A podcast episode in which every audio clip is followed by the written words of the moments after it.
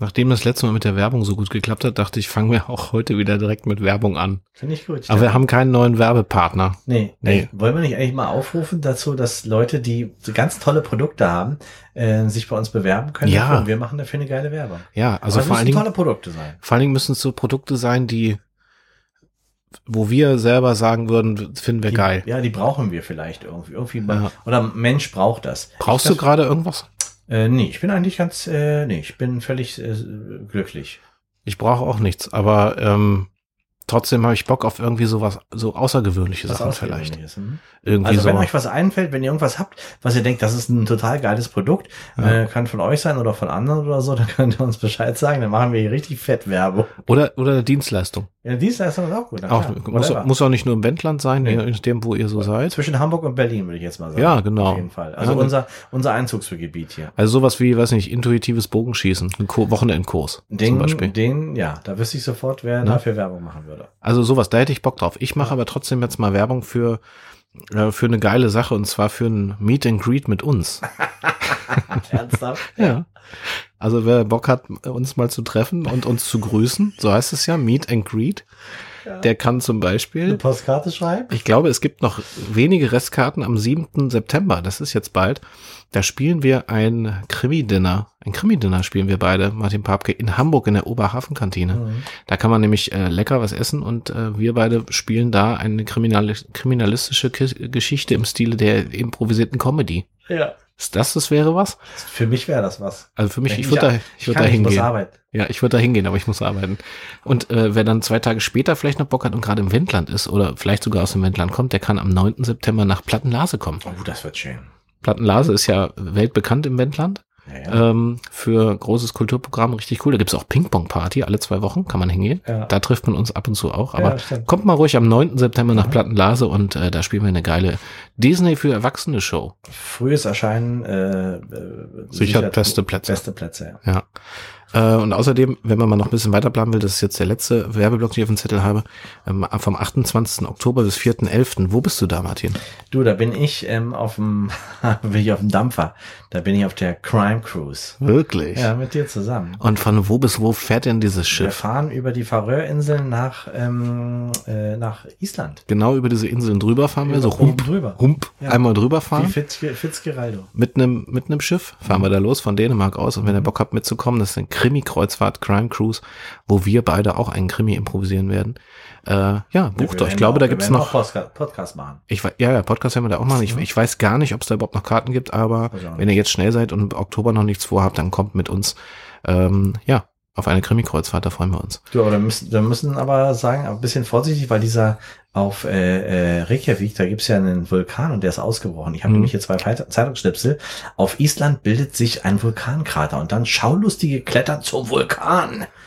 Hier die Ja, Zivilschutzbehörde am Donnerstag mitteilte, wurde die Wanderstrecke zu dem Sprudel, zu der sprudelnden Lava von der Polizei bis mindestens Samstag gesperrt. Es ist saugefährlich, Stefan, was wir da vorhaben. Das wir ist wirklich- am at the edge. Vor allem ist es so gefährlich, diesen Vulkan, wenn du den aussprichst, dann brichst du dir auf jeden Fall die Zunge. Ja. Dieser.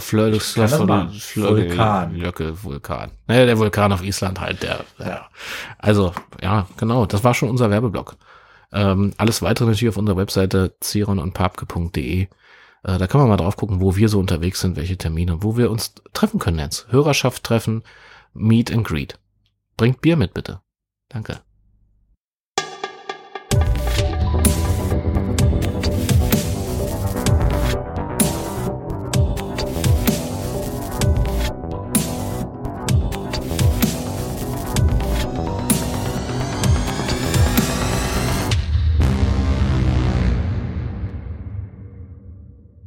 Sie haben wieder eingeschaltet bei Deutschlands erfolgreichsten Untrue Crime Podcast, der da heißt Spontane Spontane Verbrechen.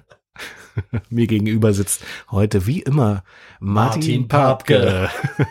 Und mir gegenüber sitzt Stefan Ziron. Wahnsinn. Ja, richtig gut. Äh, schön, dass ihr dabei seid. Heute wieder einen weiteren Kriminalfall zu hören, der sich hier im schönen Wendland im Landkreis Lüchow-Dannenberg abgespielt hat. Und zwar war das im Jahr 1992. Das ist Wahnsinn. Eigentlich sollte man die ganze Folge gleichzeitig sprechen. Auch gleichzeitig lachen. Nee, so scheiße so lache ich scheiße nicht. lach ich nicht. Boah, das nervt voll. Nee, wir sprechen auch ein bisschen neben- nacheinander und manchmal reden wir uns auch rein. Das ist ja, das kennt ihr ja schon. Ja, wir sind im Jahre 1992 und zwar sind wir im äh, Umkreis, Umkreis von Wustrow im Süden vom äh, Wendland. Und äh, dort äh, hat sich eine, ich muss mal sagen, es ist ja fast wie so ein Doppelkriminalfall abgespielt, muss Kann man man sagen. sagen. Ja. Mhm. Ähm, bevor wir da genau drauf eingehen, was da passiert ist, würde ich ganz gerne mal das Setting erstmal klar machen. Martin, 1992 und wo befinden wir uns da denn? Mm, Wir befinden uns in dem äh, schönen Ort ähm, Lübbow. Lübbow äh, liegt zwischen Dannenberg und Salzwedel. Äh, da gibt es einen sehr schönen See. Ich weiß, dass Mhm. du auch mal in diese Richtung da ziehen wolltest eigentlich. Wir Du hast dir ein Haus angeguckt für mich, weil ich nicht konnte. Ja, stimmt, genau. Ja. Und da ist ein sehr schöner Badesee. Ich glaube, da wird, ich bin da noch nie baden gewesen, aber da kann man baden auf jeden Fall. Und da gibt's eine alte Ziegelei, ist also eine lange, lange Durchfahrtsstraße. Vorsicht, da ist ein Blitzer. Mhm. Und ähm, was die wenigsten wissen, aber in Lübbow hat es früher in den 60er Jahren dort eine ganz kleine private Kinderklinik gegeben. Ein kleines Gebäude, es sieht eigentlich, äh, wenn man sich jetzt anschaut, sieht es aus wie so eine alte, ähm, wie eine kleine Schule oder so. Ein Mhm. flaches Gebäude, einstockig und ähm, ziemlich ziemlich lang gezogen, aber und dort war es gab es äh, früher die ähm, Kinderklinik von Dr. Hans-Henry Zickendrath. Der hat dort damals ähm, ja hauptsächlich äh, Kinder ähm, behandelt, die dorthin kamen mit allerhand Kinderkrankheiten. Ähm, Ja, hauptsächlich aber auch Tuberkulose, ne? genau. Wegen der guten Luft im Wendland und direkt am See. Am See, genau. Da ähm, habe ich immer noch das Bild vor Augen, wie so äh, relativ kleine Kinder auch so dick eingepackt in so Rollstühlen direkt am, am Seeufer Genau. stehen den ganzen Tag Mhm. in der Sonne. Ja, es gibt auch so Bilder aus dem Sommer, wo die dann mit einer Seilbahn direkt vor der Terrasse auf der Rückseite der äh, Kinderklinik dann direkt bis, da gab es dann so eine, so, eine, so eine alte Eich, die aus dem See noch rausguckt und da war die, äh, äh, ähm, die, See, die na, Seilbahn dran befestigt und dann sind die Kinder da äh, an der Seilbahn direkt ins Wasser gesprungen. Das muss ein Riesenspaß gewesen sein. Ja, wenn sie wieder konnten, ne? Manche waren ja auch wirklich sehr schwer krank. Ja. Gab dann ein paar, die dann schon auf dem Weg der Genesung waren. Man musste sich auch damals immer schon was einfallen lassen, auch für Kinder. Deswegen war diese Kinderklinik, war ja eine private Kinderklinik. Das Mhm. heißt also, Patienten und Patientinnen ähm, waren Kinder von Menschen, die auch Geld hatten, musste man sagen, ja. Das stimmt, ja. Weil das ja privat war, wurde also quasi privat auch bezahlt. Und dementsprechend gab es ein entsprechendes Unterhaltungsprogramm auch, was in den staatlichen Kliniken ja nicht der Fall war. Ja, also es waren hauptsächlich reiche Rich Kids, die da hingekommen sind. Ähm, ab und zu hat Dr. Hans-Henrik Zickenrath aber auch ähm, sowas wie so ein, so ein Wildcard, so ein Black Lows oder wie sagt man das? so? Ähm, ja, so ein Stipendium. Stipend- Nee, kann man auch nicht sagen. Ne? Naja, so, also er hat ab und zu halt auch mal ähm, äh, Kinder aufgenommen, die überhaupt gar kein Geld hatten. Die war dann so zwischen untergemischt. Das war so ein bisschen die, ähm, damit hat er wohl das Ganze so ein bisschen green gewascht, glaube ich. Ja, also konnte sich dadurch natürlich auch gerne auch immer präsentieren. Da gab es immer einen Artikel in der in der Zeitung, äh, wie so mit mit einem armen Kind dann da stand und äh, sagt, wir tun auch was für die Armen. Dr. Hans- Hans-Henry Zickenrath war ein, war, war äh, sehr angesehen in der ganzen Gemeinde. Ähm, jeder kannte ihn. Ein hochgewachsener Mann. Mich erinnert die, das Bild hier, dieses Schwarz-Weiß-Bild, ein bisschen an Abraham Lincoln. Also, der hat diesen Bart, diesen langen Bart, sieht auch sehr streng aus, aber er soll ähm, eigentlich eine, also von allen gemocht worden sein und hat ein gutes Herz gehabt. Er sieht für mich wirklich aus wie so ein bisschen so eine, der, der, der äh, leicht attraktivere Bruder von Abraham Lincoln. Ja, und hatte auch immer so ein Stethoskop um, Richtig. Weißer Kittel, Ja, wie das früher auch, immer war. Und sah halt sofort, das ist der Arzt. Der ist ja auch mit Kittel einkaufen gegangen. Also der war wirklich einfach Ja, ja. 24 Stunden, 24-7 war der Arzt. Der hatte wahrscheinlich nur Kittel die ganze Also der Genau. musste nie Kleidung kaufen, der hatte die ganze Zeit Kittel. Zu Hause hat er quasi Kittel getragen, drunter nichts. Mhm. Sagte man immer. Der hat ja da auch in, äh, in Löbow auch gewohnt um die Ecke. Mhm. Äh, hatte da eine Villa mit seiner äh, Frau. Genau. Und seine Frau war die Klinikleitung. Also Genau. er war der quasi der Chefarzt Mhm. und die Klinikleitung und ähm, seine Frau hieß Claudia Krohn-Brandner, Mhm. ist ein. Doppelname. Ähm, die war eher so ein bisschen das Gegenteil. Die war eher so der Drachen und ähm, nicht nur in der Klinik, sondern auch in der Ehe. Da haben wir ja schon das erste Problem ausgemacht. Ähm, die war ähm, sehr herrisch, sehr dominant. Ähm, Sehr klein und so stämmig irgendwie so, aber auch richtig, also der, der sieht man auch das Böse irgendwie an, wenn du. Also die ist so richtig so, die, die sieht aus, als wenn sie zum Lachen in den Keller geht.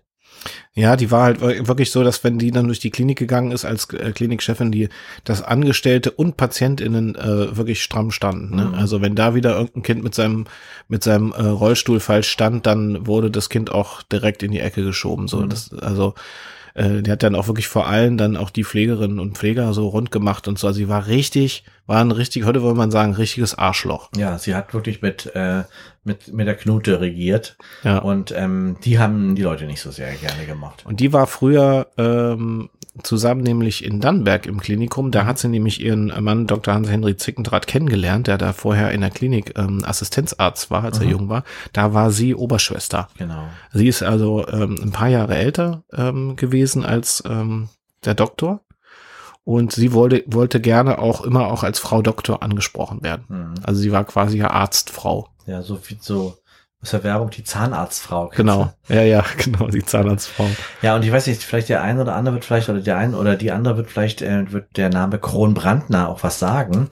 Das ist nämlich, ähm, die sind direkt verbunden mit dem, äh, mit einem Zigaretten, ähm, äh, äh, wie sagt man denn, Zigaretten, ähm, hier, Tai, Tycoon, Taikan, wie heißt denn das? Stefan, Tycoon? Helf mir doch bloß mal. Zigarettenuniversum, wollte ich sagen. Oli Oligarch, oder? Nein, nicht. Oligarch ist Öl. Zigarette so. ist hier, hier, wenn so ein so Mogul. Mogul. Mogul. Zigarettenmogule. Ja. Also sie ist quasi direkte Abstammung ähm, von der äh, Marke äh, äh, Schwarze Krone äh, von ähm, von dem äh, Jon Kronbrandner, der in, in Hamburg ja damals diese berühmte, ähm, diese schwarze Zigarette gemacht hatte, diese, diese Pappschachtel und so weiter. Gibt's ja alles gar nicht mehr. Die war, das war ja so eine, damals so eine Zigarette, die auch, die auch schwarzes Papier, das war eine ganz genau, schwarze war Zigarette. Eine schwarze Zigarette. Ja, also im, im Volksmund hieß sie nur der schwarze Tod. Der schwarze Tod, genau, ja. ja ganz stark und so. Und sie war mhm. quasi Abkömmling und ähm, hat äh, in Dannenberg erst in der Klinik gearbeitet und hat dort haben sich dann Zickendraht und Kronbrandner ver, ver, vereinigt. Aber geheiratet haben die ja auch nicht, ne? Oder war die, waren die verheiratet? Doch, die waren verheiratet, aber ah, sie, sie, äh, bestand darauf, dass sie ihren Namen behalten wollte. Ja, ist ja auch klar, ne? Sie hat sich auch mal so ein bisschen auch Sie hat auch das Geld reingebracht für diese. Ja, ja, sie hatte die, die Kohle auch mhm. eigentlich. Ich meine, er hat als Arzt letztlich nachher auch gar nicht so schlecht verdient, auch mit mhm. dieser Privatklinik. Sie hatte aber die Geschäfte unter sich. Mhm. Also das heißt, sie war auch fürs Geschäftliche zuständig, musste natürlich immer gucken, dass genug Rich Kids da äh, äh, quasi eingeliefert wurden. Ähm, sie hatte dann auch äh, diese Idee auch ähm, eingezogen, dass man auch arme Kinder immer wieder einlädt, damit man da eben ein gutes Image hat. Ne? Genau, das fürs Image, fürs Image. Genau. Die hatten es natürlich unter ihr, wenn die dann da waren, meistens nicht gut. Wenn die Presse weg war, dann ähm, hat sie die immer, wir hatten so ein spezielles Zimmer, was sehr dunkel und abgelegen war. Da durften dann immer die armen Kinder dann ähm, äh, sein, wenn die anderen ja ähm, helle, großräumige Zimmer hatten, auch teilweise wirklich zu zweit auf Zimmern war. Ähm, das war ja auch nicht üblich 1992. Also ich erinnere mich, als ich, ähm, das war kurz vor der Wende im Krankenhaus war, da saß, da war ich wirklich äh, mit bestimmt zehn Kindern auf einem Zimmer. Was hast du denn gehabt, Stefan? Das darf ich jetzt nicht sagen. Ach so, das war das. Das, ja, das verrate ich jetzt nicht. Okay, also ähm, äh, eine ihrer ihrer ähm, besten MitarbeiterInnen war damals Charlotte Knospe. Charlotte Knospe ähm, hat die Kinder wirklich alle geliebt ich würde gerade sagen, alle mit Namen gekannt. Ich glaube wirklich, dass auch die Claudia Kronbrandner die, die Kinder nur irgendwie Jungen und Mädchen genannt hat und so weiter. Ich meine, war auch eine andere Pädagogik in den 60er Jahren, wo ja, wo, wo das ja alles stattgefunden hat und so weiter. Weil ähm, heute 1992, wovon wir jetzt gerade sprechen, wo, wo es um den Fall geht, ist diese Klinik, das können wir ja sagen, leer. Sie ist eine, eine quasi eine Hausruine. Ähm, sowas, wo man Steine reinschmeißt, wo äh, Kinder einsteigen, wo die Tiere drinnen leben, wo Eulen und Maul und, und, und Fledermäuse nisten. Aber in den 60er Jahren, wo, ähm, wo die Klinik noch betrieben wurde, ähm, da, ja, da war auf jeden Fall Charlotte Knospe war da, jeden Tag im Dienst, wurde schlecht, wurde sehr schlecht bezahlt. Wir haben ja auch ein paar Abrechnungen gesehen. Ähm, aber die hat das einfach aus, aus Liebe gemacht. Selber nie Kinder gehabt, selber immer ähm, auch unverheiratet gewesen. Fräulein Charlotte Knospe, ne, da hat man nochmal Fräulein gesagt. Auf den Bildern hier sieht man, sie hat auch so ein, so eine Haube um, mit so einem roten Kreuz vorne dran und so. Äh, eine ganz liebevolle Person. Das sieht man einfach. Ähm, man muss dann zuwissen, dass die natürlich 1992 waren Claudia Kronbrandner schon 70 Jahre alt und ich habe ja vorhin gesagt, die ist ein paar Jahre älter als der Dr. Hans-Henry Zicken, ähm, Zickendraht. Der äh, war zu dem Zeitpunkt 60 Jahre alt, das er war 10 Jahre jünger. Ähm, aber zu Zeiten der Klinik kann man ja 30 Jahre abziehen, war also eher gerade 30, also genau. sehr junger Arzt und ähm, sie war 40, war schon eine gestandene Oberschwester. Ne? Also nur um das mal zeitlich nochmal so einzuordnen. Ne? Ähm, nun war es eben auch so, dass über die Jahre, die da zusammengearbeitet wurde, äh, zwischen unter anderem dem äh, Doktor und der Charlotte, äh, sich auch etwas entwickelte, weil ähm, man merkte so, dass er eigentlich nicht damit einverstanden war, wie Claudia Kronbrandner dann ihr wahres Gesicht zeigte, sie mich auch sehr herrisch und sehr dominant. Sowas trug sich ja auch in diese Ehe rein. Mhm. Ähm, die wussten, die sind so eine, so eine Bedarfsgemeinschaft, ne? Die konnten halt wegen dem Geld und der Klinik natürlich musste das, der Schein gewahrt sein. Aber er hat sehr gelitten unter dieser Verbindung zu seiner damaligen Frau. Ähm, und es entsponnen sich und so äh, waren es eben Aussagen, die man auch äh, nachlesen konnte im Protokoll, dass es eine Affäre schon lange Jahre gab zwischen dem Doktor und Charlotte Knospe. Unter anderem gab es äh, anderes Pflegepersonal, was da ausgesagt hatte, dass es diese Verbindung gab. Zum Beispiel Victoria Wust war eine davon. Eine ganz junge äh, Schwesternschülerin war Sandy Scheibner. Die, das war wirklich schon am quasi am Ende dieser Klinik. Ähm, war die noch eine der letzten, die ganz jung da auch noch mit ähm, gerade so ihren ersten Job hatte, ja. Mhm. Es kam ähm, regelmäßig natürlich auch Ärzte immer mal wieder, also haben ein paar Jahre dort gearbeitet und es dann nicht ausgehalten, äh, unter dieser Ägide von äh, Claudia Kronbrandner. Unter anderem war das auch ein junger Arzt, der Dr. Wolf, äh, Dr. Wolfgang Kuttner, der ähm, auch sich versprach, an einer Privatklinik irgendwie einen besseren Job machen zu können als an einem staatlichen Krankenhaus. Der wechselte damals von Uelzen äh, an diese Kinderklinik. Richtig. Und auch der attestierte, äh, dass äh, dieses Verhältnis schon sehr, sehr seltsam war zwischen mhm. Claudia und dem Doktor. Claudia hat immer die Ansagen gemacht und man hat gemerkt, obwohl das so ein lieber Arzt war, der in seinem Beruf, als, also als Rolle, als Arzt, ein Standing hatte und auch wusste, was er tat und auch eine Ausstrahlung von Selbstbewusstsein. Aber kaum war seine, seine Frau im Raum, die Claudia, äh, merkte man, dass der so in der Körpersprache so einsackt und so, so, so devot wurde gegenüber ja, ihr. Das kennt man aber auch, ne? wenn man so mit Freunden unterwegs ist und da ist dann die, die Frau dabei, dann manchmal denkt man, was hat er denn jetzt? Warum macht er ja. denn so ein Spacko jetzt hier? Willst du mir was sagen, oder? Nee. nee. Ähm, ähm, ja, also da, so war die, waren die Verhältnisse und das waren auch die, die Aussagen. Es äh, kam auch so, dass ähm, eine Familie ähm, aus Lüneburg äh, ihren ah, kranken genau, ja. ihren kranken Sohn dort anmeldeten mhm. nach nach einer Odyssee von Krankenhausaufenthalten in Hamburg und in überall Bremen und die, überall, überall äh, war die Familie Rübsam, Rübsam ja. mit Vater Ulrich und Simone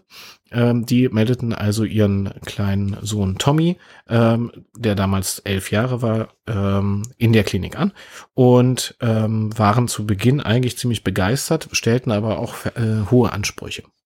Also sie, das waren dann die Eltern, die wirklich nach ein paar Tagen immer schon auch sich beschwerten über das Essen und äh, was da so läuft und sowas und sehen auch keinen Fortschritt. Und ähm, die Beschwerden fing äh, Dr. Hans-Henry Zickenhardt gut ab, äh, mit seinem Fach, mit seiner Fachkenntnis, aber alles drumrum, also nicht nur den Gesundheitszustand, sondern alles drumrum, bekam ja Claudia Kronbrandner zu hören, diese Beschwerden. Und die lagen also im Clinch und das führte dann wirklich bis, bis dahin, dass ähm, Ulrich Rübsam ähm, diese Klinik auch verklagte. Ja, ja. Ja, also damit kämpfte diese Klinik jahrelang dann mit dieser Riesenklage und äh, ist es dann auch wirklich so gewesen, dass die am Ende äh, quasi pleite ging und ähm, das Geld, was damit verdient wurde von, äh, von Claudia und vom Doktor, ähm, verschwand so ein bisschen auf, auf spurlose Weise. Also so ein bisschen, die Konten waren plötzlich leer und das Geld war weg. Und damit waren natürlich beide so ein bisschen auch vom Ruf quasi versaut und diese Ehe war ja eh schon zerrüttet mhm. ohne Ende. Ähm, so dass der feine Herr Doktor irgendwann zu dem Schluss kam, auch auf Drängen von Charlotte Knospe, dass diese Ehe gescheitert ist am Ende und Charlotte drängte darauf, dass der Doktor sich endlich von seiner Frau trennt und sich scheiden lässt. Ja. Problem war natürlich, dass die unternehmerisch auch so miteinander verwandelt waren vom Geld her, äh, dass das nicht so einfach war. Und naja, er war ja auch quasi das alte Geld aus, aus der Zigarettenfirma. Ne? Also es war ja so, ja. sie hat das ja mitgebracht und ähm, irgendwie, na klar, die, die, die waren ja verheiratet, damit war das auch sein Geld. Aber jetzt im Falle einer Scheidung natürlich war, und gerade die, die Kronbrandner, die so äh, Haare auf den Zähnen hatte, ähm, wollte sie natürlich nicht ähm, jetzt hier über den Tisch ziehen lassen. Ja. Die Lage verschärfte sich natürlich, weil äh, Claudia Kronbrandner ihren Mann und äh, seine geliebte Charlotte Knospe ähm, zu Hause äh, Ja. entdeckte beim Akt. Eingestellt, Genau. Mhm. Weil ähm, es war so, dass es an dem Wochenende eigentlich so war, dass Claudia Kronbrandner zu, zur Familie äh, fahren wollte, zu einem Familientreffen Genau. und äh, frühzeitig zurückkam und erwischte in flagranti Dr. Hans-Henry äh, Zickendrath mit. Genau. In der Speisekammer waren die. Die haben, er hat sie in der Speisekammer erwischt und Zickendraht hatte den Kittel an. Hatte den Kittel an, war völlig Erdbeermarmeladen verschmiert. Genau. Ähnlich wie Charlotte Knospe die Erdbeermarmelade rund um ihren Mund und hatte. mir im Mund hatte und ähm, die haben da so irgendwie das bestimmt ein äh, ganz entzückendes Spiel gewesen, was die beiden gemacht Ja, haben. ich meine, ist ja nur Erdbeermarmelade Ja. gewesen. Auf jeden Ja. Fall war das so ein, also man hat später dann auch im psychologischen Gutachten dann auch gesagt, dass dieses, diese Erdbeermarmelade quasi so ein Substitut für, für Blut war. Weil es Ja, war ja ja. der Arzt, der verarzten, äh, so, ne, was hast du denn da am Mund? Und da muss man doch jetzt irgendwie, naja, ihr könnt euch Er- das Ja, vorstellen. er hat da immer mehr auch in, mit dieser Richtung gespielt, weil ja Claudia äh, Kronbrandner in der Zeit, als sie dann halt noch äh, diese Klinik betrieben haben, ihm ja auch immer mehr in seine in seine Fachurteile reingequatscht Ja, ja. hat. Die wusste alles besser und so weiter, so dass er bald gar keine äh, ähm, Diagnosen mehr gestellt hat, keine Operationen auch mehr durchgeführt hat, so richtig, weil äh, Claudia ihm das alles aus der Hand genommen hat und daraufhin hat er dann sozusagen äh, versucht, das zu kompensieren, indem er da mit äh, ja Lebensmittelfetisch Lebensmittelfetisch so entwickelt, entwickelt, genau. Also, ähm, Machen viele, machen ja viele. Das sind Klassiker unter Ärzten, ja. Ja. Also es gibt ja dann auch die Fraktion, die immer noch mit, ich sag mal, mit äh, Marmelade, mit, mit, mit Honig und Frischkäse Ja. machen. Und dann gibt's die, dann gibt's die Nutella. Fraktion, da die die Nutella-Fraktion. Nutella-Fraktion. ja, aber da Okay. wollen wir jetzt nicht näher So, drauf eingehen. Und ähm, also er wischte sie also quasi in Genau. Flagranti. Es gab also einen großen Streit. ja, und Schla Schlägerei, die haben sich ja richtig sogar Die haben sich richtig gekloppt. gekloppt. Die haben Ja. sich richtig durch die aus der Speisekammer raus, durch die Küche, denn ähm, durchs erste Wohnzimmer haben die Ja. sich richtig äh, zu dritt und äh, immer wieder, das ist der Zickendraht dazwischen gegangen und die haben sich gegenseitig die Haare ausgerissen Ja, und. Ohrfeigen und da kam alles raus, auch bei Charlotte Knospe, die so eine zarte und liebevolle Person war, die ist richtig explodiert und zur richtigen Furie gewesen, bis sie dann draußen, bis draußen dann vor die Klinik, äh, vor, vor, vor das Haus Mhm. dann gelandet sind, wo alle das auch mitbekommen haben. Das war natürlich äh, ein Riesenskandal. Ja, muss ich dir auch vorstellen, die Charlotte Knospe war ja quasi Erdbeermarmeladen verschmiert und Ja. nackt. Ja. Ähm, wurde da rausgezerrt an den Haaren von, von Claudia Kronbrandner. Die hat und schon der, so auch so aufgeschlissene Knie Ja, ja, schon und- gehabt. Und der Arzt, ähm, der war ja unter seinem Kittel war der ja nackt, und nackt und verschmiert auch mit Erdbeermarmelade. Mhm. Also das war schon, das war ein Bild wirklich, das war ganz schlimm eigentlich, Ja. ne? Ich gucke, wenn das hier gerade, das ist, wenn das guckt mal, also Ja, das ist schon, das sieht ein bisschen aus wie Es so ein, so einem Arthouse. wenn man nicht, wenn man nicht wüsste, dass es wie traurig das ist, würde man auch lachen können. Ja, es ist so ein bisschen eine Tragikomödie. Naja, auf alle Fälle wurde denn äh, natürlich, äh, da kam Kurt Oeverpetters, äh, unser Kommissar kam ins Spiel, hat ähm, die Streithähne auseinander, also geschlichtet und ähm, hat versucht, da wieder zu, für Ruhe zu sorgen. Es wurde keine Anzeige ähm, äh, aufgenommen, also ähm, wofür auch, wofür auch, ne? Aber ähm, Wollten keine Anzeige wollten, erstatten. kann- wollten natürlich auch da wieder den Deckmantel des Schweigens drüber decken. Ja, ja, man hoffte nur, dass das keiner gesehen hat. Natürlich haben die Nachbarn das gesehen. Also diese Szenerie wurde ja ganz äh, eindeutig auch beschrieben, unter Mhm. anderem äh, von äh, Simo, ähm, Sabine, Sabine von der Alp ist die Nachbarin gewesen. Ja, ja, die So eine ältere Frau, Mhm. die das aber ganz haarklein und genau beschreiben konnte, was da los war. Die hatte aber allerdings nicht gesehen, dass das von Weitem, also dass das Erdbeermarmelade ist, sondern die hat wirklich gedacht, dass die sich gegenseitig da verletzt haben. Ja. Konnte ja keiner ahnen, das kann man ja auf die Entfernung auch nicht so unterscheiden. Ne? Mhm.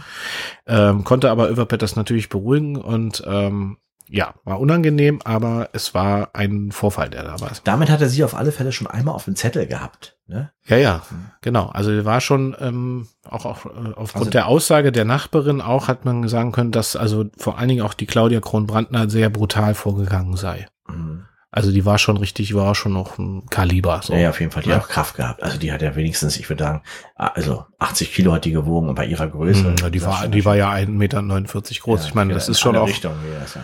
das war ein laufender Kubikmeter, ja. Mhm. Das ist schwierig. ja. Ähm, jedenfalls unaufhaltsam, unaufhaltsam. gutes Kampfgewicht. Ja. Ja.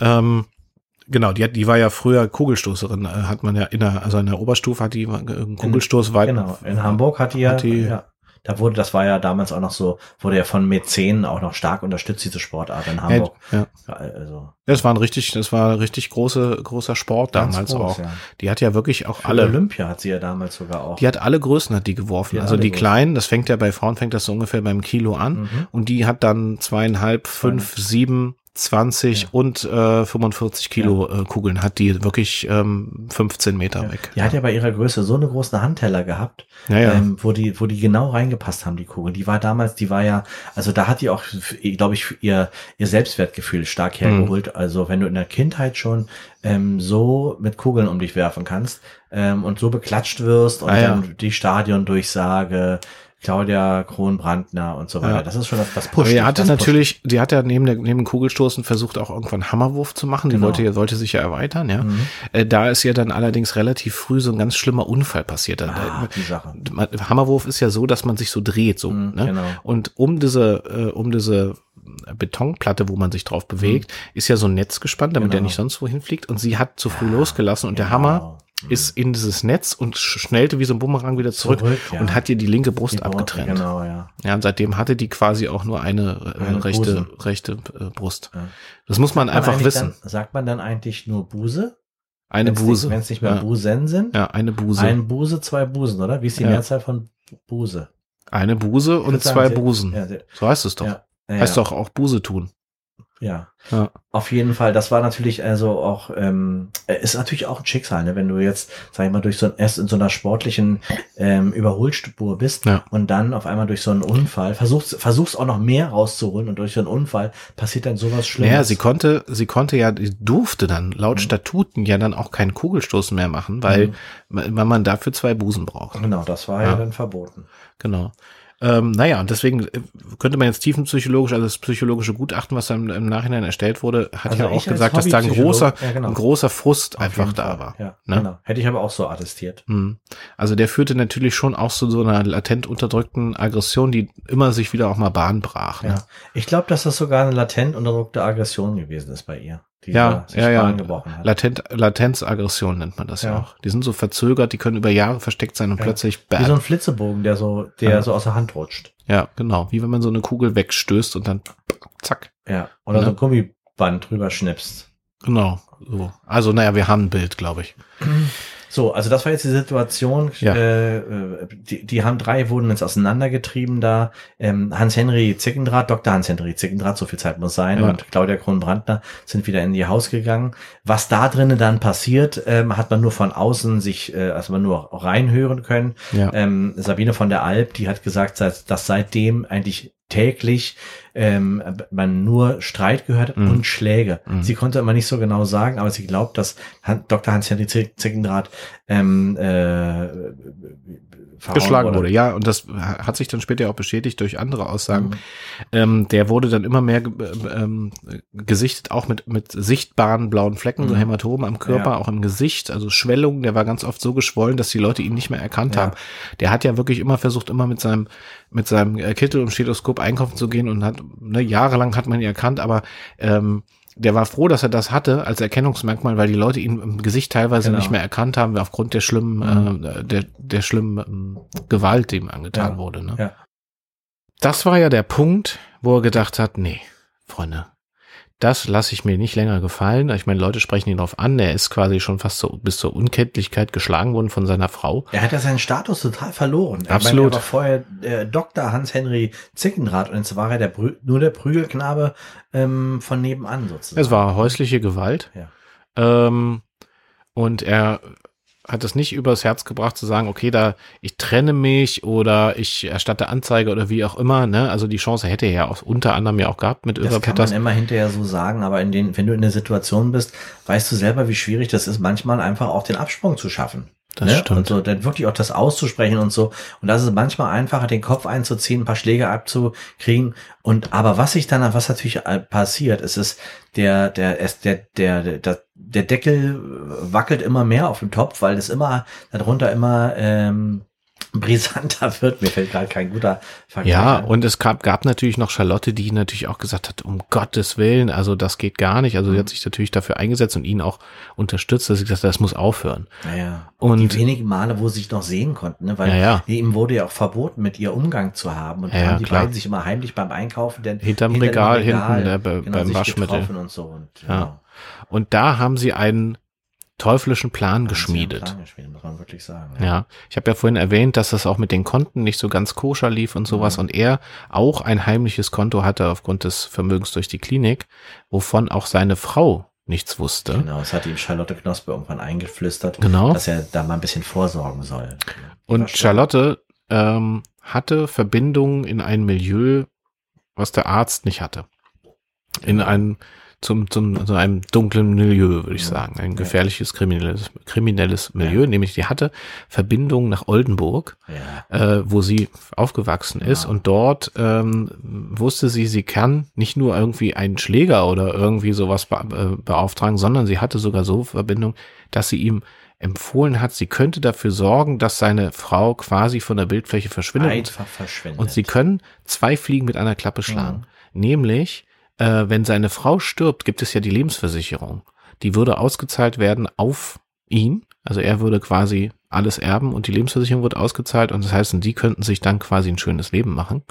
Ähm, und sie kennt jemanden, hat sie gesagt, der es äh, äh, wie ein Unfall aussehen lassen naja, kann. Naja, und das ist ja auch so, sie hat mir immer, hat mir immer gesagt, ähm, das ist quasi wie Notwehr, weil sie schlägt dich mhm. und ähm, du schlägst halt nicht zurück, du bist kein Frauenschläger und aber du, du, in dem Fall schlägst du jetzt einmal zurück und es ist dann wie Notwehr. Das ist dein gutes Recht, dich selbst zu schützen. So hat ihm, sie ihm es immer eingeflüstert. Mhm, genau. Und ähm, sie kann also jemanden beauftragen und äh, hat das dann auch getan. Er hat gesagt, okay, es kostete 50.000 Mark. Mhm. Also richtig Geld, richtig muss man schon sagen. Ja. Ja. ja. die haben auch gedacht, das ist ein Doktor und so, der hat richtig Schotter. Äh, die wussten ja nicht, wie die Verhältnisse da sind. Und dieser Auftrag wurde quasi erteilt, ähm, quasi über Charlotte. Ja. Und es rückte dann also hier jemand äh, zwei Wochen später an, der mietete sich dann auch in Wustrow in eine kleine Pension ein, war ein unscheinbarer Mann um die 45, äh, von außen sah er sehr unscheinbar aus, war aber sehr durchtrainiert und ähm, hatte sonst keinerlei Merkmale, äh, wo man sagen würde, oh, äh, hier, oh, oh, oh, weißt du? Wo du denkst so, gibt ja so Leute, wo du denkst so, oh, oh. Er sah eher aus wie Bürokrat, ne? Also so ganz. So, ja, ja. So, ne? Eher unscheinbar. Also ja, so ein bisschen wie so ein Handelsvertreter, ne? Genau. Mhm. Er hatte aber in seinem Koffer eben nicht nur einen Wechselschlüpfer dabei, mhm.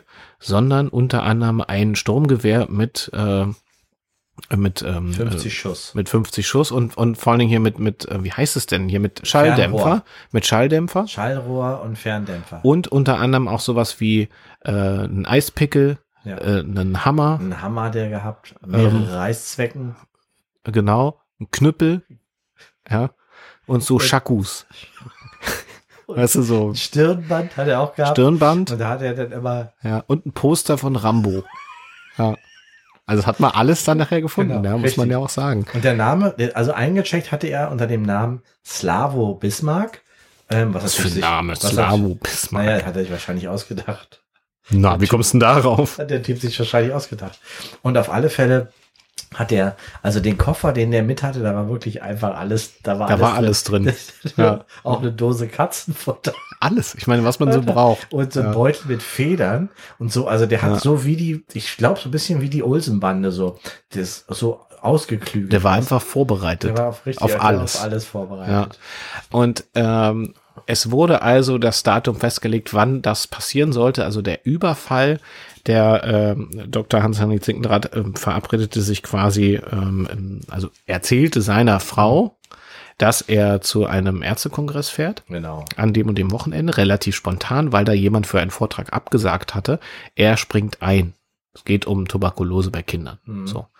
Und das hat sie, hat sie also geglaubt, das hat sie, das hat sie geschluckt. Sie war vielleicht auch froh, dass er einfach mal auch mal weg ist und so weiter. Ja, ja, ne? genau. Die, die und ähm, natürlich war das nur ein Vorwand, äh, sondern er fuhr dann mit Charlotte zusammen nach Hamburg für ein verlängertes Wochenende. Die haben sich da in ein Hotel eingemietet. Genau. Und haben Ähm, dann auch so, die haben, ich weiß, dass Die hatten auch einen Koffer Die dabei. hatten einen Koffer dabei Ja. und haben sich oben in so einem Hotelzimmer eingemietet und Ja. die haben dann, die hatten Sex an der, äh, an der Fensterscheibe, weil die dachten, dass es von außen verspiegelt ist. War aber nicht. War aber nicht. Ja. Genau. Naja, wie das so ist. Ja. Und äh, das haben Zeugen später ausgesagt. Richtig. Also, dass sie, dass sie einen Mann im Arztkittel Der mit so gesehen ganz hat, der verkniffenen, zusammengekloppten Augen, ja, eine, eine ziemlich kleine, mit Schokoaufstrich verschmierte Frau am Fenster gebumst hat. geliebt hat. Geliebt. Sie haben sich geliebt, beide gegenseitig ganz hart geliebt. Ja. So. Also das war also die Lage. Und Genau. äh, in dieser Nacht, das dieser war der Nacht, 19. August 19. August war das, 1992, genau. Schlich quasi Slavo Bismarck. Slavo Bismarck ums Haus, ins Haus und mit seinem Koffer. ja, mit seinem Koffer, den er quasi erst kurz vorher, als er sie durchs Fenster beobachten konnte, hat er sich entschieden, welche Tatwaffe nehme ich, um diesen äh, Überfall zu faken. Also Ja. er nahm erstmal den, äh, den Knüppel raus und Genau. schlug, schlug die Scheibe ein, öffnete dann Und quasi sie hat so, das nicht gehört, weil sie nämlich in der Badewanne hatte er den. Schalldämpfer Er auf dem Knüppel. Und ja, sie hatte, sie, sie hat sich, äh, sie lag in der Badewanne und hat nicht gehört, weil der Schaum so dicht war, Ja, auf dem genau. sie drin lag. Und hat, und sie hat dabei ähm, äh, Barry White gehört, Ja. äh, ein Lied. Und Genau, was sie da weiterhin irgendwie noch, Ja. das konnte man nachher mit dem Genau, Schaum ja nicht sehen. Genau. So, und jetzt hat Slavo hat jetzt, die, wie Stefan Die schon Scheibe eingeschlafen, ist dann reinge, hat die Schuhe draußen ausgezogen, Genau, hatte so Überzieher auch hat über den. Überzieher, ja. genau, über den Schuhen, also Genau. über den Füßen, Ja, ja. und ist dann reinge, mit dem Knüppel in der Hand und dem Koffer, den hat er, den, hat er sich dann aus dem Fenster rausgehangelt nochmal, hat den Koffer reingezogen, der hat erst nicht gepasst, hat er hat er ihn quergestellt und dann hat er reingepasst. Und dann ist er damit in, die Küche geschlichen, die ähm, direkt neben dem Badezimmer lag, hat dort dann den Koffer geöffnet und wollte jetzt zur Tat schreiten. Genau. Mhm. Und ähm, nahm, nahm äh, hier ähm, so ein, wie heißt das, so ein, ähm, so ein. Ding, womit man den Wagen, die Schrauben am, Ein, am Wagen. Einkaufswagenchip. Nein, nein. Äh, das Ding, womit man die Schrauben am Wagenheber, Auto, Wagenheber. am Autoloch. Rad, Radkreuz. Radkreuz, das ist ein Radkreuz, aber nur eins. Das ist kein Kreuz, sondern nur ein, Radstift. ja, so heißt das. Ein. Den nahm er und äh, ähm, äh, öffnete langsam die Tür Richtung Genau. Badezimmer, wo man schon, wo man eigentlich konnte man die Frau ja gar nicht sehen, weil da war ja nur Schaum überall. Genau, und man hat, sie hat nur gesungen, oh baby, sweet baby, can't get up, yellow babe. Man wusste Yeah, quasi nicht mehr yeah. genau, ist es Barry White oder ist Oder es ist sie? es sie, ja. Ja, weil es war ja auch so eine irre Akustik Du, in wenn so diesem eine Bad. Kugelstoßerin, Ja, äh, Barry wenn die White richtig intoniert, singt, dann ne, das kann schön sein. ja, kann So, stelle ich mir genau. gut vor. Und jetzt passiert's nämlich. Und jetzt, er, er holt aus und will sie quasi erschlagen im, Genau. im, äh, im Bad. Und er wusste ja nicht, weil das so hoch, der, diese Schaum, Ja, der Schaum so, wo- wo er draufhaut. Nicht, wusste er nicht, wo der Kopf und so Ja. ist, aber er konnte ja nicht erst den Schaum beiseite machen und dann Er hat einfach draufgehauen? Er hat einfach draufgehauen. und, und haute dann aber den, ähm, den Wasserhahn, ab. Wasserhahn ab. Ja, also so, so klonk und, und kriegte das ganze Wasser ins Das heiße Gesicht. Wasser ins Gesicht. Genau, also es genau. spritzte aus der Ah, Wand das Wasser Wand, so wie eine Fontäne. genau, Ja. also wurde zurückgedrängt, war unglaublich Druck drauf. Ja, richtig. Er wurde Ja, richtig, richtig gegen die, gegen die Fenster, gegen den Spiegel gedrückt genau. und, und ihm fiel das Werkzeug aus der Hand. Genau, aus der Hand Ja. stand dann quasi da ganz nass und konnte gar nicht Genau. gucken, weil war ja so eine Mischung aus Schaum und Wasser im Auge und sowas. Während die Kugelstoßerin Okay. äh, Claudia Kronbrandner sich aus der Wanne hiefte Ja, ja. mit einem Arm, weil ich meine so einmal so Die und dann stand so die. genau. Die konnte sich so hochdrücken einfach, ja. Die hat auch unheimlich viel Kraft gehabt. Und dann stand sie quasi nackt, Nackt mit ihm. einer Brust vor diesem Genau. quasi Einbrecher, ja. Und der war natürlich erstmal vom beeindruckt vom Wasserstrahl und jetzt auch von davon, dass sie da jetzt auf einmal so die Initiative Ja, ja. Er ist ja derjenige, der Genau. jetzt hier eigentlich. Und jetzt könnte man meinen, jetzt rennt sie raus und hilfeschreiend und, und, und haut ab. Nein. Er, Slavo, hatte die Rechnung nicht mit Claudia Kronbrandner gemacht, äh, denn die ergriff die Initiative, nämlich packte ihn mit der einen Hand der einen an der Hand Kehle An der Kehle, genau. und mit der anderen Hand im Schritt im Schritt. und setzte an zu so einem, kennt man noch vom Wrestling, Ja. weißt du, so, ich weiß nicht genau, wie dieser Move heißt. Auf jeden Fall hat sie ihn quasi einmal hochgenommen, Angehoben, hoch über den Kopf. so ein Eins- Rückenbrecher. Der war dann, sie ist ja ein 1,49, der Ja. war dann so auf 1,60. Ja, hochgenommen Ja. und dann hat sie so, hat sie, ist sie mit als sie ihn runtergeholt hat, ist sie ihn auf die Knie Auf gegangen und Knie. ein Knie so Hat stehen so gelassen. ge- Genau. Und dann hat sie ihm quasi einmal hinten die Wirbelsäule gebrochen. Knack. Ja, und hat's knack gemacht. Ja. Und äh, das war natürlich nicht schön.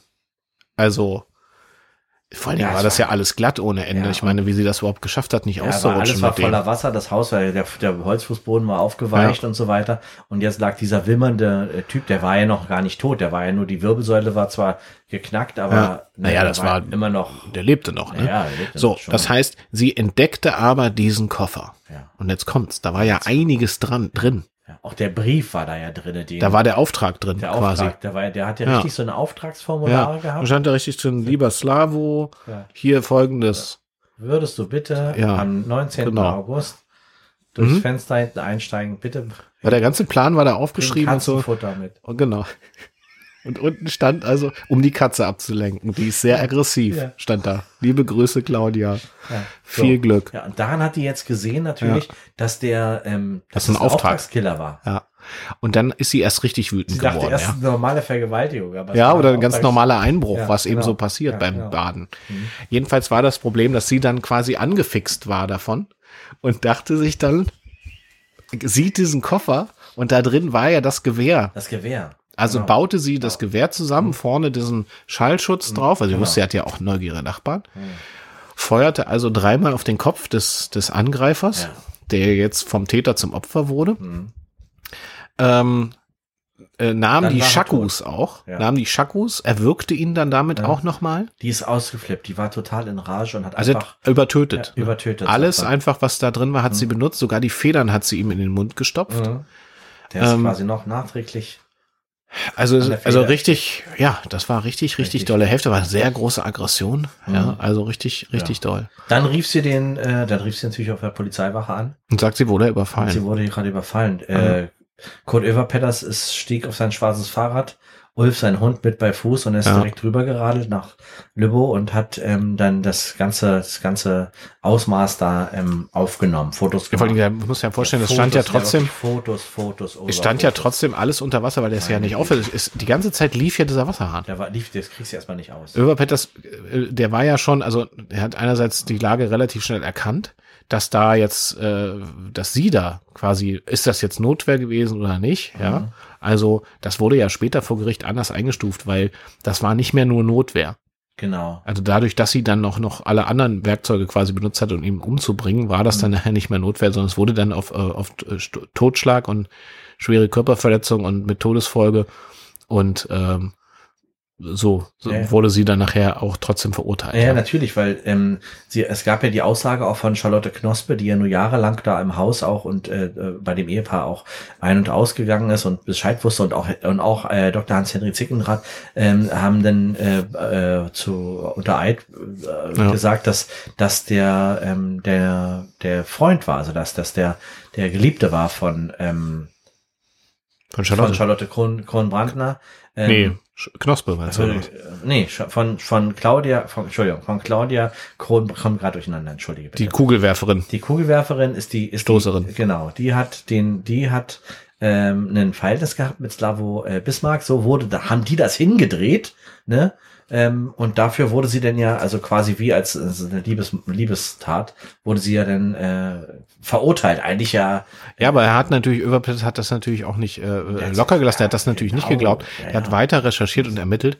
Und er hat nachher rausgekriegt, weil er hat natürlich die Spur verfolgt, wo ist denn Dr. Hans-René Zickendraht gewesen? Weil der, Genau. der hat ja versucht, relativ schnell das Haus zu verkaufen und abzuhauen.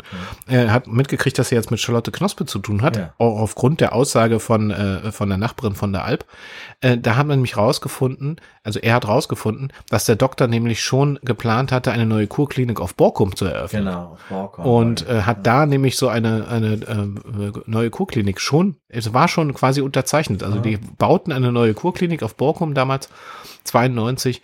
Und dort sollte Charlotte Knospe unter anderem Pflegechefin werden. Genau, die Pflegechefin. Das war ja ihr großer Lebenstraum damals. Dafür hat sie ja immer gearbeitet und dort sollte das dann endlich verwirklicht werden. Genau, ja.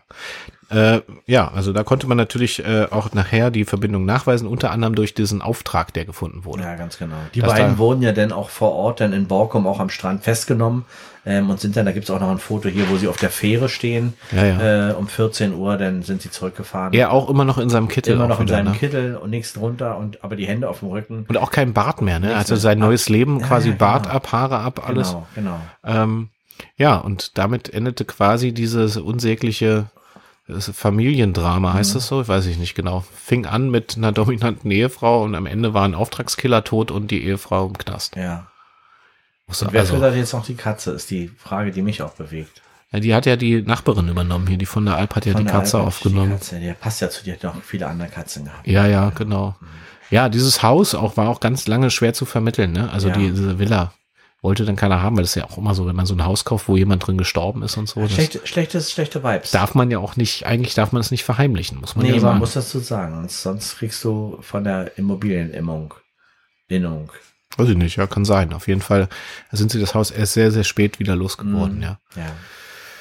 Ja, also Cool. das ist quasi ein ein Plan, der nicht ganz aufging, würde ich sagen. Nee, nee. Also ging vor allen Dingen schlecht für den Auftragskiller aus, ja, würde ich sagen. ja. Und ähm, Claudia Kronbrandner ging ja wirklich in die Geschichte ein als eine der wenigen Insassen in einem Frauengefängnis mit einer Titte. Ja, das stimmt. Ja. Das sind so die.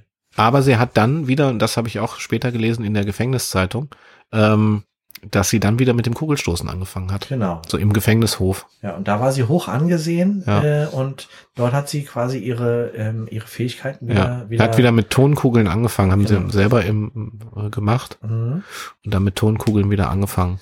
Was ich ja mal total traurig finde, ist, wir wissen überhaupt nichts über Slavo Bismarck eigentlich. Weißt du, meine, der, der, der kam jetzt irgendwie aus Bosnien-Herzegowina oder Ja, der hat in Oldenburg Connections gehabt und so. Genau. Also Das heißt, man konnte da auch gar nicht wirklich rausfinden, Ja. welche Connections der hatte. Ja, Ähm, das ist halt organisiertes Verbrechen gewesen. Das war auch nicht Överpetters äh, Aufgabe, das rauszufinden, Mhm. weil das wurde ja dann ans LKA übergeben, LKA Niedersachsen. Ja, ich meine, das ist auch so ganz persönlich, weißt du, lässt er jetzt Frau und Kind zurück? Das weiß man hat, nie, ne? hat er auch Tiere? Züchtet der vielleicht äh, Kaninchen?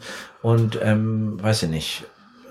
Ja. Hat, wenn der da so steht und ins, ins, ins äh, Fenster einsteigt, denkt er vielleicht vorher, Mensch, äh, Die 50.000 nehme ich aber, um dann die, weiß ich nicht, vielleicht um wollte der sich, vielleicht wollte der seiner Frau damit ähm, mal ein schönes Strauß Blumen kaufen. Ja, oder oder so. eine wichtige äh, Operation bezahlen. Ja, zum Beispiel Das auch. ist alles so Sachen, Kann sein. wirklich, man weiß es Vielleicht sind nicht. sogar am Ende zwei Leute gestorben, wo man nur den, jetzt ihn gesehen hat und seine Frau ist vielleicht gestorben, weil sie hätte behandelt werden müssen. Ich, siehst du, und das ist es nämlich, das meine ich, das ist die Geschichte hinter der Geschichte. Ich finde es einfach immer wieder traurig, das sind alles immer Schicksale und äh, mir ist immer sehr wichtig zu sagen, dass alles, was wir hier erzählen, garantiert exakt genau wahrscheinlich so gewesen ist, bis auf den Teil, den wir uns ausgedacht haben.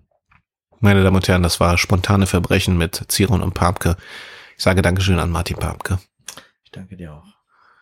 In diesem Sinne, passen Sie auf sich auf.